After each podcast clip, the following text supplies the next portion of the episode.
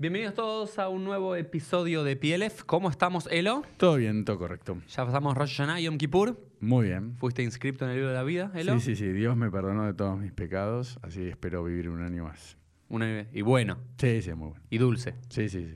Bueno, eh, vamos con un nuevo episodio del número 53.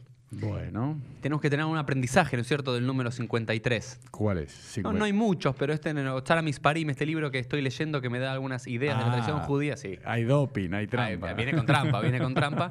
Dice que, este es muy border, este 53, pero que la Abraha Sim Shalom, que es la última de las bendiciones de la Sí, Midá, sí. que decimos todos los días, que es la bendición en la cual pedimos por la paz, Sim Sí. Shalom Tobau Braja, Sí. que nos dé el bien y demás. ¿Tiene, sabes cuántas palabras? 53. Bien, Elo. Me hago religioso y me dejo la barba. Bueno, sabía que le ibas a decir, Elo, así que vamos a seguir un poquito, que me gusta retornar el diálogo one-on-one, como Sí, hace mucho que no teníamos.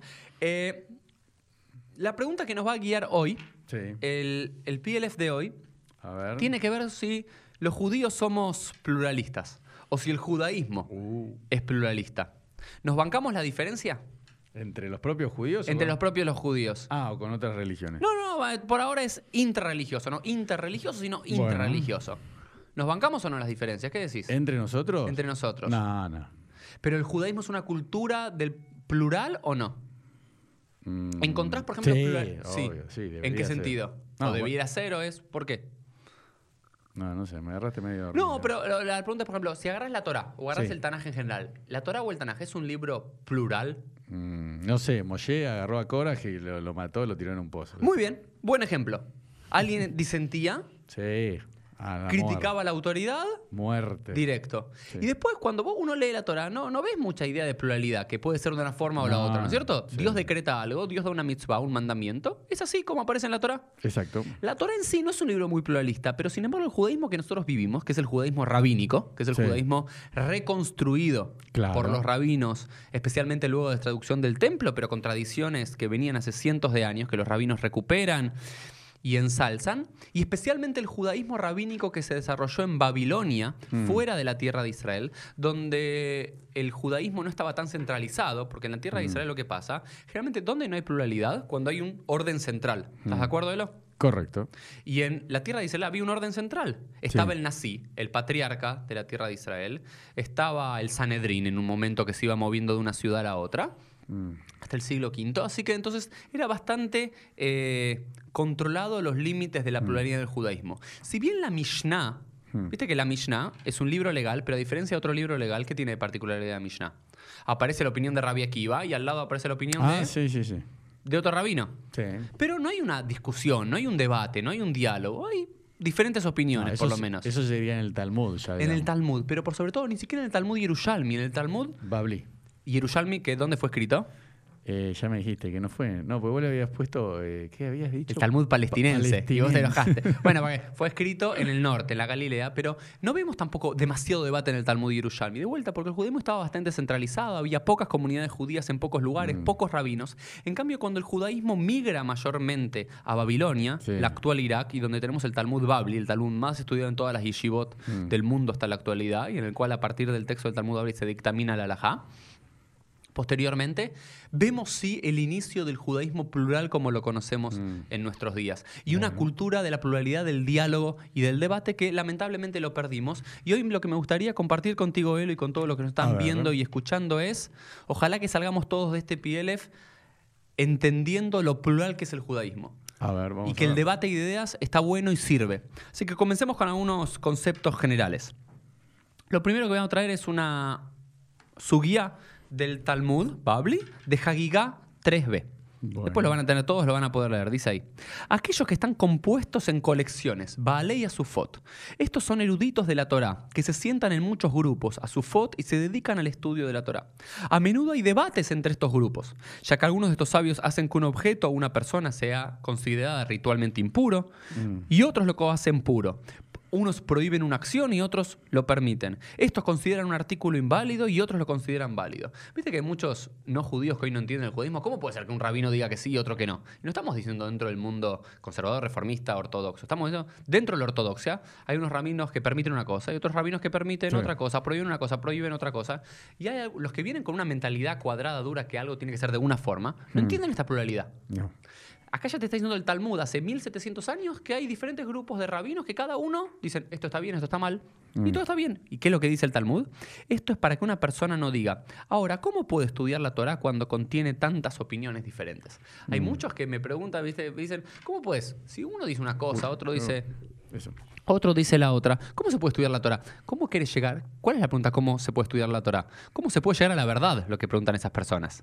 ¿Cómo se puede saber la verdad, la realidad detrás de ta- tantas opiniones? Bueno, nosotros vivimos un judaísmo que es mucho más rico. Eso dice, estamos en la categoría de las opiniones, no de la verdad.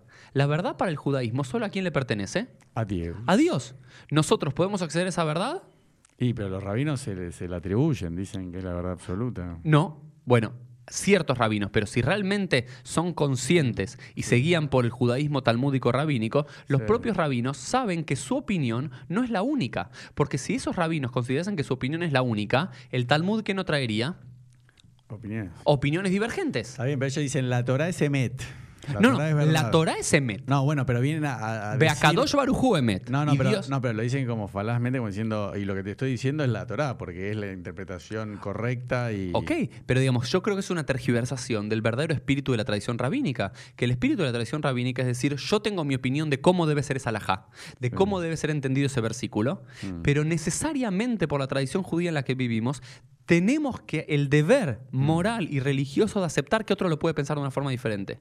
Que yo puedo sostener mi verdad, pero sabiendo que el otro puede tener una verdad tanto como la mía. Porque la única verdad verdadera, ¿podemos acuerda? La tiene Dios. Y nosotros ahora tenemos como un prisma de verdades en la Mm, tierra. no. Porque si no, no se entiende por qué hay opiniones. Pero lo está diciendo el Talmud, Elo. No, bueno, pero ellos dicen que esa opinión, la de ellos, es cayer y la tuya no, Uri. Dicen, bueno, vos Ok. haces esto en tu templo, pones micrófono, no. Pero, Eso es pero es. Vamos es- a un caso pero concreto. es- a ver, claramente eh, hay una circunscripción de hasta dónde se puede la diversidad. Hay, hay un Claro. límite para las opiniones y demás. Pero el límite también lo imponemos los hombres, los rabinos, los que estudiamos Mm. el texto y hasta dónde lo llevamos. ¿Ok? Porque lo que está diciendo acá, y hay muchas historias en el Talmud que te demuestran esto: que una cosa, un objeto, el iPhone, podría, un rabino puede decir es kasher Mm. y otro rabino te dice es taref. Que está permitido que está prohibido. ¿Cuál es la verdad? ¿Es kasher o taref? ¿Está permitido o está prohibido? ¿Cuál es la verdad? La verdad depende de... ¿qué- ¿Y qué opina Dios? No sabemos lo que opina Dios del A iPhone. Dios no le importa Tenemos nada. herramientas, que Sí. es la Torah y demás, y bueno, los rabinos de acuerdo a su visión del mundo y demás, van a considerar que un objeto puede ser kasher o puede ser taref. Puede estar válido o inválido. Depende de la visión de la persona. Pero a mí lo que me molesta, y yo lo que quiero comprobar con Mm. A este ver, PLF, dale. es, yo no tengo problema que vos me digas, no, las mujeres no pueden subir a leer la Torah. O está absolutamente prohibido usar el micrófono en la sinagoga. Yo, creo- yo sé que ellos tienen fundamentos para decir lo que dicen. Pero a mí lo que me molesta Mm. Pero no tienen la verdad. es, es que invaliden Claro, eso es lo que te mi digo. opinión, que también está basada en fuentes muy similares y lecturas muy similares, con una conclusión diferente. Claro. Lo que yo digo, yo no tengo la verdad. La verdad la tiene Dios. Pero vos tampoco. Pero, él, Pero vos tampoco. Claro, no, eso es ¿Y, lo que y yo digo. y qué es lo que dice el Talmud? Y fíjate esto. Dice, ahora, ¿cómo puedo estudiar la Torah cuando contiene tantas opiniones diferentes? El versículo dice que todas son dadas por un solo pastor, que todas las dio Dios. Un líder, es decir, Moshe. Dios dijo todas esas palabras y Dios habló todas estas palabras. Hmm. ¿Qué significa? Dios dio palabras en plural. Los rabinos entienden que Dios no dio una palabra, una verdad, Dios dio palabras. Y los seres humanos agarramos esas palabras y de la misma palabra podemos tener dos conclusiones totalmente antagónicas. Y fíjate lo que dice la Tosefta, en el Tratado de Sotá. Hmm. Algún pasaje hermoso. Lo llamo hacernos de un corazón con múltiples habitaciones.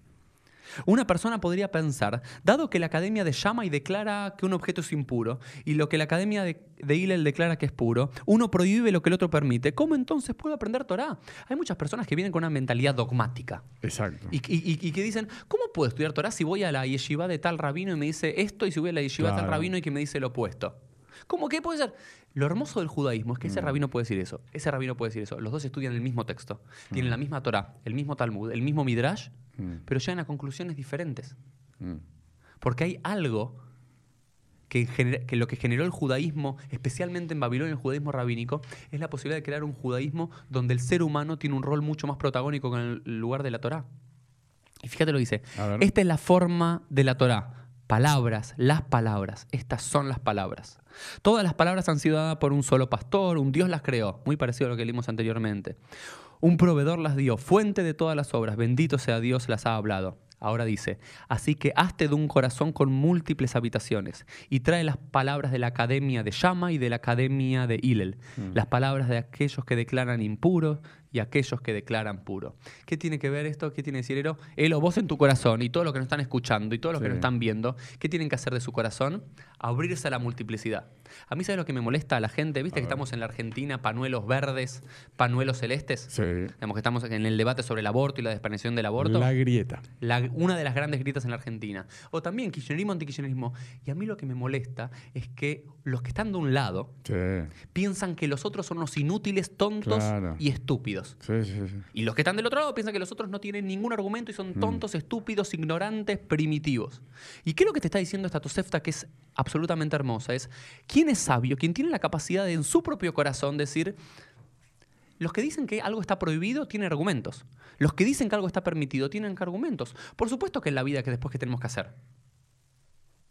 Elegir. Sí, no, eso por supuesto. En la vida tenemos que elegir. Pero no puedes invalidar desde el vamos. Ah, no, no, lo que hace él está todo mal. No, pero lo, lo- lo que me quedé pensando, por eso Sí. no te contesté, es, claro, pero ¿qué hace esta persona? Pues dice, acá me dicen puro y acá me dicen impuro. ¿Quién tiene razón? Bueno, pero para, hay, de vuelta, pero vos te- tenés... No, no, yo lo que digo es, la, la persona debería pensar por sí misma y decir, bueno, a mí me parece, me gusta la opinión de Yamai y es lo que a mí me gusta. O, lo- o seguir a su rabino, o seguir la alajá conveniente. Pero lo que yo digo es, esto es, es el, el gran problema que tenemos los judíos y que tenemos muchas comunidades, que venimos con un pensamiento totalmente totalitario del pensamiento, en donde decimos, tiene que haber una única verdad y tiene que haber un único argumento y tiene que... Para, para, hay multiplicidad de argumentos. Sí, lo que pasa es que a mí me parece que se confunde por el tema de decir que la Torah eh, es verdad, es emet, entonces como que esto, lo que yo digo, es el emet.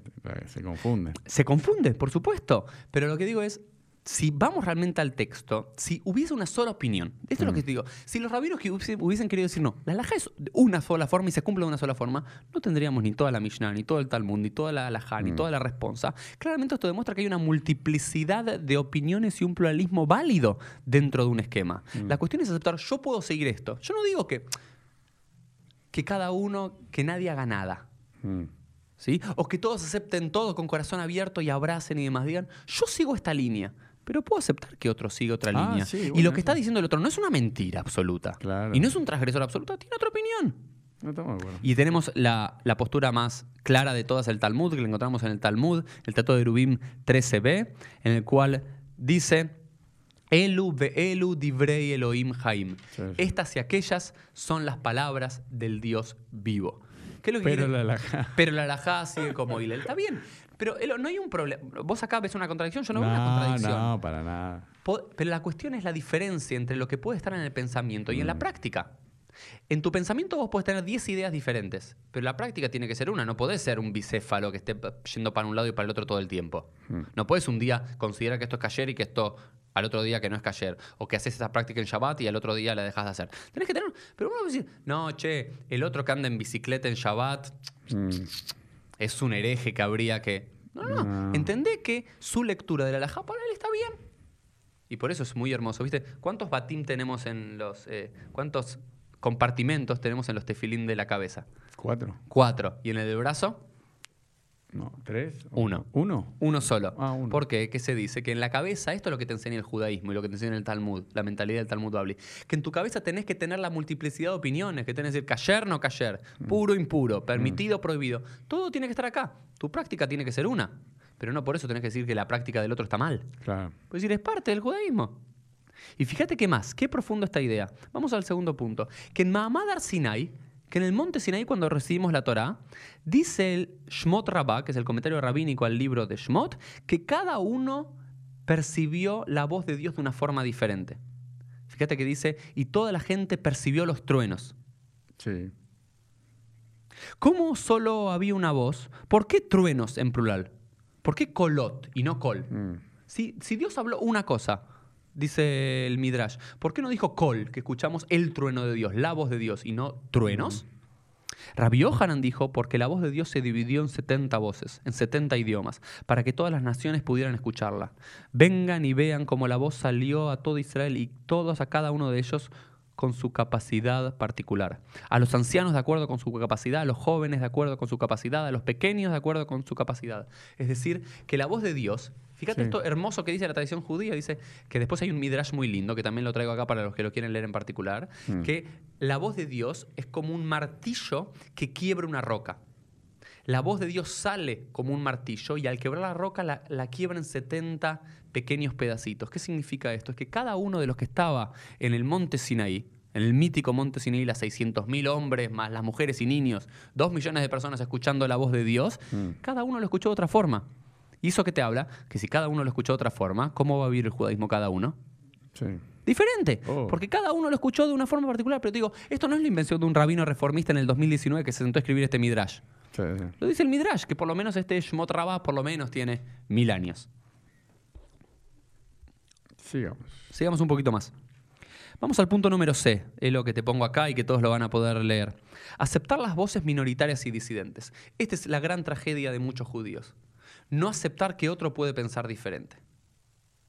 Y en la Mishnah, en el tratado de Duyot de la Mishnah, en el primer capítulo, hay dos Mishnayot muy famosas e importantes. Dice ahí, ¿por qué las opiniones de Hillel y Shammai se registran solo para ser anuladas? Es decir, ¿qué es lo que se pregunta la Mishnah? Es, ¿pero para qué tenés la opinión de Rabbi Akiva, de, de Rabbi Yehuda, de Rabbi Meir, de Rabbi Tanto, si al final la alajá va a ser Una. una? ¿Para qué quedan anuladas? Para enseñar a las generaciones futuras que uno no debe ser intransigente en sus opiniones, ya que los padres del mundo, es decir, los grandes rabinos de la antigüedad, no fueron intransigentes en sus opiniones, estaban permeables al cambio. Fíjate qué enseñanza tan hermosa de la millón. Digo, cuando alguien, no sé, tan duro dice, no, la alhaja es así, esto es así, esto es así, y no, no, no tiene, viste, ni, ni posibilidad de. Viste que hay gente que cuando te sentás a debatir, que sabes que no tiene ganas de debatir, que tiene una verdad, que ya viene con la verdad. Y la pregunta es, cuando vos te vas a sentar en un debate, si ya te vas a sentar sí. sosteniendo que lo tuyo es la verdad, no sirve de nada ese debate. Si vas a decir, mira, yo tengo esta opinión, Claro. yo vengo con esta lectura, yo vengo con esta alajá y con todos estos conocimientos, y lo voy a defender, está muy bien eso. Sí. Defenderlo vos también y seguimos, salimos los dos Mm. enriquecidos. Pero dicen, esta es la verdad, este es el Emet. Viste que muchos no, Emet. Sí, Bueno, eso es lo que yo te Sí, Emet. Bueno, pero e- esas personas están transgrediendo la propia tradición talmúdica de la cual creen defender, que es el pluralismo. Si la propia Mishnah te está diciendo, no seas intransigente con tus palabras porque ni Hillel lo fue, ni Shammai lo fue. Hmm. ¿Y por qué registramos las palabras de un individuo entre los muchos cuando la ley es según las palabras de los muchos? Es el principio general rabínico que cuando hay la opinión de un rabino y la opinión de muchos rabinos, ¿cómo queda la alajá? Como la mayoría. Como la mayoría, Ajae Rabim Leatot. Porque si la corte ve las palabras del individuo, puede confiar en ellas. ¿Qué es lo que quiere decir? Es que si hay un tribunal en un futuro que tiene conocimientos y es más grande en número que el anterior, puede retomar Hmm. esa opinión minoritaria en un momento de la historia y hacerla la alajá en otro momento. Sigamos avanzando un, un poquitito más. Hay una historia maravillosa. Acá hay tres números que quiero que aprendan. Sí, 24, este- este. 49 y 70. 24, 49 y 70. Hay una historia maravillosa entre Rabbi Yohanan y Reish Lakish, que, creo que la estudiamos juntos acá en un PLF. Después vamos a poner dónde está. Y eran compañeros de estudio, eran Gebruta. Y Reish Lakish en un momento muere. Y Rabbi Yohanan, su compañero de estudio, su bar Plukta, se angustia mucho. Y los sabios dijeron, ¿quién irá para calmar su mente? Es decir, ¿a qué sabio va a ir para reemplazarlo? Imagínate, él o Hasbe Shalom, alguno de los dos ya no está acá. ¿Ok? Y yo, uy, ¿a quién traemos para reemplazar Sí. al Raburi. Digo, vamos, no sé, alguien dice, bueno, trae este rabino. Y dejamos que vaya Rabbi Elazar Ben Pedat, cuyas disquisiciones son muy sutiles. Entonces él fue y se sentó frente a él y sobre cada enseñanza que transmitía Rabbi, Rabbi Yohanan, él señalaba, hay una braita que apoya tu postura. Es decir, hay una tradición rabínica que apoya lo que estás diciendo.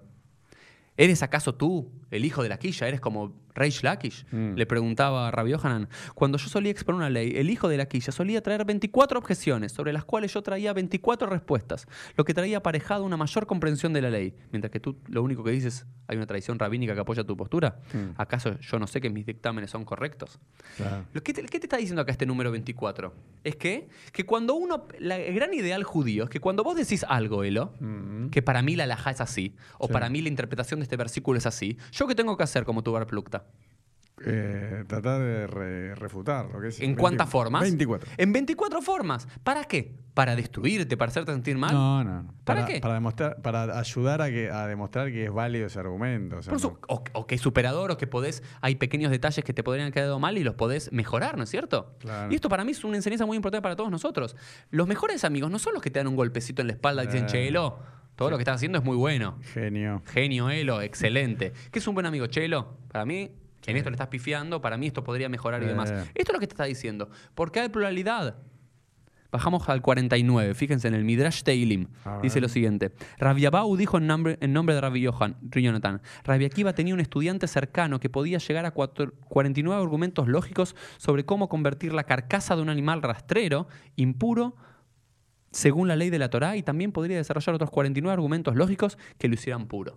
Un animal rastrero, ¿sí? es un animal totalmente impuro también para... Pero un estudiante de Rabbi Akiva, ni siquiera Rabbi Akiva, un estudiante de Rabbi Akiva tenía la capacidad de presentar 49 argumentos lógicos para convertir algo totalmente impuro en algo puro.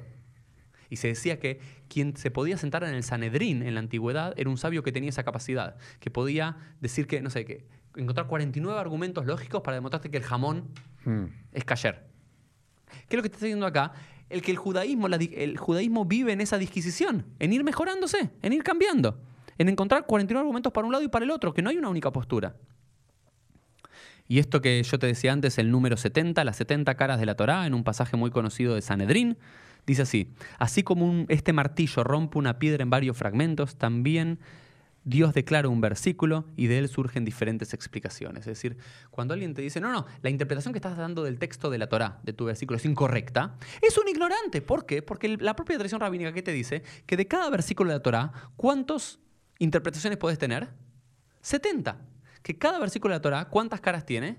70. 70. ¿Y por qué 70? ¿Tenés idea de lo? No sé, ¿Por qué 70, número 70? naciones, 70 idiomas. Bueno. Muy pero- bien. El número 70 en la época bíblica, ¿te acordás que muchas veces hablamos de números arquetípicos? Sí, sí, sí. El 70 era como la máxima unidad posible imaginada de pluralidad. Había 70 naciones o las 70 almas que salen de Jacob, es decir, como una multiplicidad. 70 naciones del mundo, 70 almas de Jacob, 70 idiomas en los cuales se tradució la Torá, 70 caras posibles. Es decir, la Torá tiene infinitas interpretaciones posibles. Entonces, ¿quién soy yo como judío para decirle, Chelo, para mí estás interpretando mal este versículo? Claro.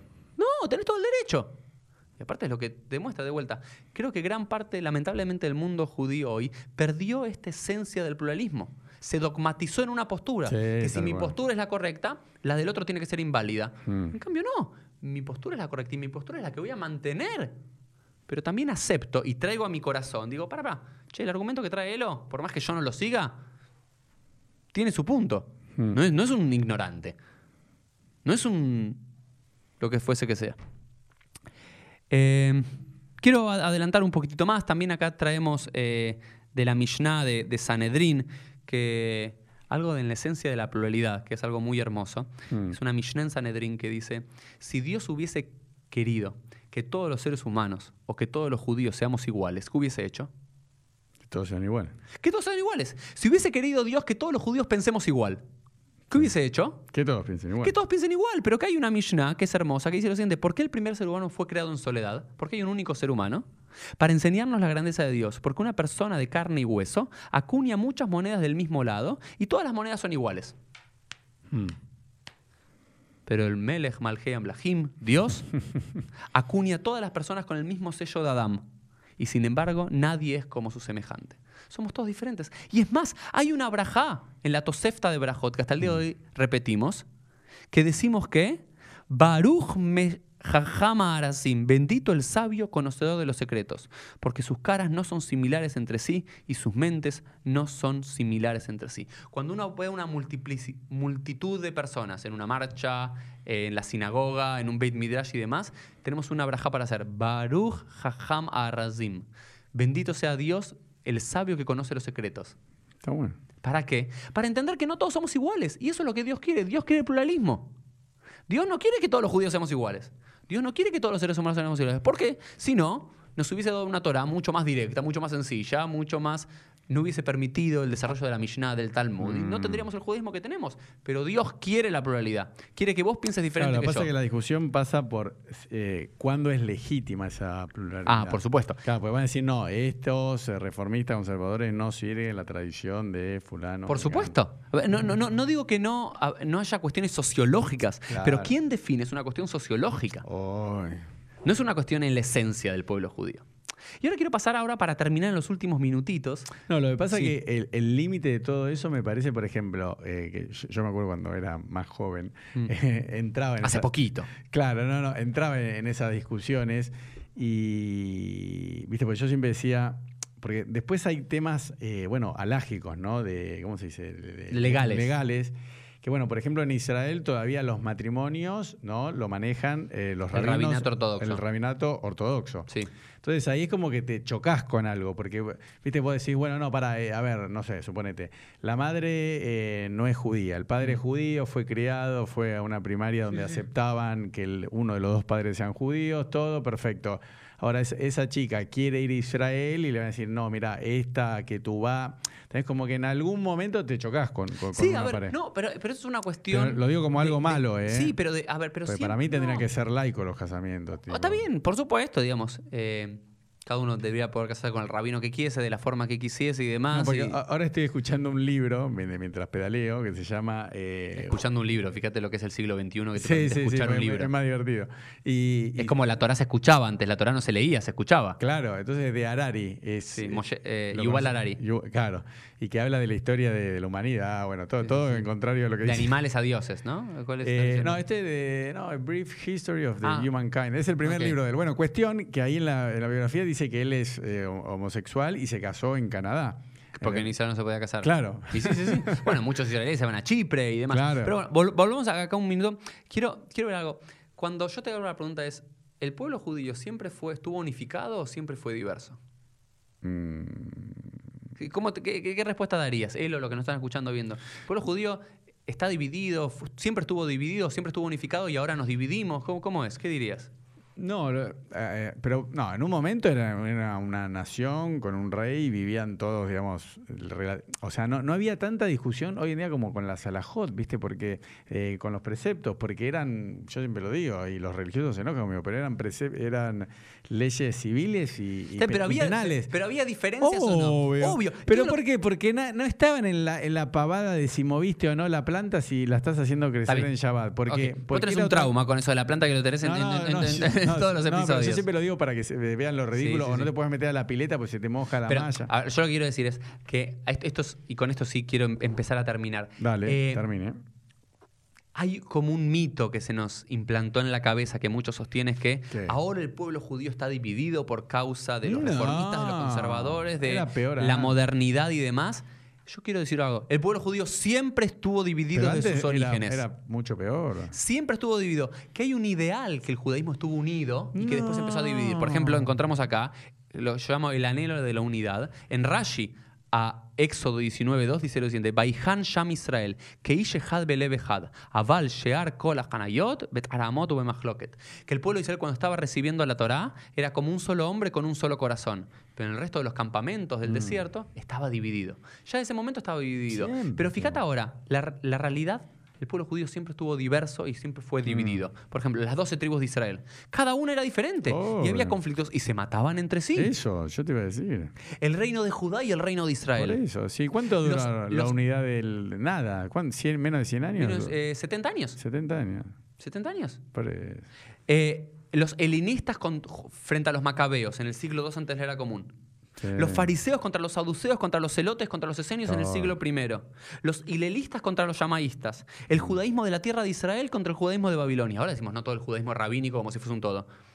No, siempre. nada que ver. Los rabinos contra los caraítas. Pero igual- Los racionalistas contra los místicos. Déjame decir un poquito más. Ah, ah, tenés toda la lista. los mitnagdim contra los hasídicos Sí. se mataban. Siempre. Por quién debía ser el shohet, quién debía Sí. ser el rab, quién debía ser el moed. Se mataban. Los iluministas contra los tradicionalistas, los reformistas contra ortodoxos y conservadores, los sionistas contra los bundistas, los ultraortodoxos contra los laicos en Israel. Traigo acá ejemplos de la A a la M, no sé, que son 13, 14 ejemplos Mm. en la historia judía, para entender que el judaísmo siempre fue diverso y siempre fue popular. Pero ¿por qué, Uri? Porque es una característica del ser humano en general. No dejamos de ser seres humanos. Por supuesto que sí. ¿no? Cualquier organización, ¿viste? Como que dice, no sé, River y Boca eran el mismo club en la Boca, se pelearon con los de River, el Casi, el, el, vos sabés que el SIC y el Casi eran los, los dueños del Casi, estaba el SIC. Después ahí, no sé, eh, ¿cómo se llama? En el 11 estaban los de... eh, No sé, el rap, lo digo, el, Ah. rap, el rap empezó eh, eh, rezando aparte en otro Minyan y terminó siendo otra comunidad. O, Bueno. Ma- o Marshall Mayer, Marshall Mayer estaba en el En Templo de Libertad y se fue. y se fue, hizo otra comunidad. Y eso siempre fue para bien porque el judaísmo creció y evolucionó. pero una- la, la- la cuestión es, en un momento histórico lo podés ver como algo negativo, No, esa pero siempre es para bien. Pero yo creo que es positivo. Pero mientras, porque- mientras más posibilidades haya, más formas de conexión hay, porque es lo que... Ah, lo eso que- te voy a decir. Uri. Ahora hicimos un minyan con la gente que va a tu templo. Aparte, ya están rezando en mi casa, estamos buscando otro tema. Bueno, pero que sigan, sigan siendo socios de la comunidad para bancar el sueldo rabínico. Eh, que hagan lo que, que recen donde quieran, pero que no saquen, no. Eh, pero lo que digo es, me parece que hay algo hermoso en aceptar esta pluralidad. Primero que Sí, aceptar que siempre va a ser así. Sí. Y que está bien mientras sepamos respetarnos. Y esto sí, es lo final. Porque a- la, la cuestión es la unión a pesar de la diferencia, Sí. que es lo que intentamos tener hacer los judíos. Y hay una historia muy linda en Yevamot. ¿Te acordás que Hillel y Shammai eran las dos grandes academias Sí. rabínicas del siglo I? Se mataban. Uno opinaba A, el otro lo B. Sí, pero Prohibido, permitido. Bueno, pero aún cuando En- discutieron, cielo. aún cuando discutieron por años Beit Hillel y Beit Shammai y uno permitía y el otro prohibía, no eludieron los varones de Beit Shammai tomar mujeres de la casa de Beit Hillel, ni los varones de Beit Hillel eludieron tomar mujeres de Beit Shammai. Claro. Si hay otras historias donde los hombres de Shammai entraron un día a la azotea y mataron a cientos de los de Hillel. Sí es cierto que aparece esa historia. Bueno. Pero yo prefiero elegir, como cada, cada judaísmo es un recorte. Sí. Porque el judaísmo, ¿te acuerdas que antes hablábamos con Emma Tau hace un par de episodios que no hablar del judaísmo, sino de los judaísmos? Que in- intentar hablar del judaísmo es creerse el poder monopólico Sí. de que yo tengo la verdad y existe el judaísmo. Pero cuando hablas de los judaísmos, Sí. dentro de un judaísmo en sentido macro, Mm. o de las Torot, Claro. del con la Torah, estás dando la posibilidad que existe más de una opinión, existe más No, de una aparte, idea. la- eh, Uri, en conclusión, la gente va donde se siente cómoda. Por y vos decís, pero ¿cómo? Los dos van a, a una comunidad parecida. O bueno, no sé, yo me acuerdo cuando iba a Betel que estaban los que iban con Marcha y los que iban con Ederi. Con Ederi, abajo, en la misma comunidad. En la misma comunidad. Y también había un poco de picato. Pero todo, si el que es sefaradí le gustaba más como Ederi y quería rezar abajo. Pero la- la- lo, lo que me parece que enseña todo esto, para resumir, es Sí, uno, a la pluralidad existe, siempre existió y la pluralidad es positiva. Exacto. Y una cosa más, lo último es, sí, existe la pluralidad, es positiva, siempre existió, la verdad la tiene solamente Akadosh Baruj la tiene Dios y nosotros tenemos lo más aproximado que nos podemos aproximar, pero lo importante es la unión a pesar de la diferencia. Bueno. Es entender que más allá de que vos puedes pensar diferente y yo pueda pensar de una forma, de otra y demás, Mm. que yo no tengo la verdad absoluta y que Exacto. vos no tenés la verdad absoluta, que seguramente entre el medio de los dos, cuando discutamos, podamos llegar a mejor, pero quien empieza una diciendo yo tengo la verdad, ya es inválido como interlocutor. Y ningún jajam, Claro. ningún sabio del Talmud y demás, sostenía absolutamente que él tenía la verdad e invalidaba la opinión ajena. Podía haber alguno, pero era la minoría. Pero el judaísmo que nosotros supimos construir Mm. es un judaísmo donde la multiplicidad de opiniones es válida. Eh, Cerramos, ¿eh? Estamos en 33. ¿Cerramos? Estamos en 33 minutos. ¿O querés dos minutitos más? eh, Porque ahí habías terminado bien, ¿eh? Te, te perdiste. no, fre- frenaste. quiero, quiero terminar con una frase Parece como de que. Lord Sachs. Quiero terminar con una eso, frase con- Es como que ludiste a todos los jóvenes y te quedaste frente. Bueno, a- pero a- quiero terminar con esta frase Dale. que es muy linda. Vamos. Ya, Elo, te despido, me despido y los dejo con esta reflexión de Rabbi Lord Sachs. La verdad en la tierra no es ni puede ser toda la verdad. Es limitada, no exhaustiva, particular, no universal. Cuando dos proposiciones entran en conflicto no es necesariamente porque una es verdadera y la otra es falsa. Puede ser y a menudo lo es que cada uno represente una perspectiva diferente de la realidad, una forma alternativa de estructurar el orden, no más ni menos conmensurable que un soneto de Shakespeare o una pintura de Miguel Ángel o una melodía de Schubert. En el cielo hay verdad, en la tierra hay verdades. Por lo tanto, cada cultura tiene algo para aportar, cada persona sabe algo que nadie más sabe. Los sabios dijeron, Eiseu Ham, Mm. Alomed Mikol Adam, ¿quién es sabio? Quien aprende de todas las personas. El más sabio no es el que sabe más que los demás, es el que sabe que todos los hombres tienen una parte de la verdad y está dispuesto a aprender de ellos, porque ninguno de nosotros sabe toda la verdad y cada uno de nosotros sabe algo de eso. Hasta la próxima. Chao.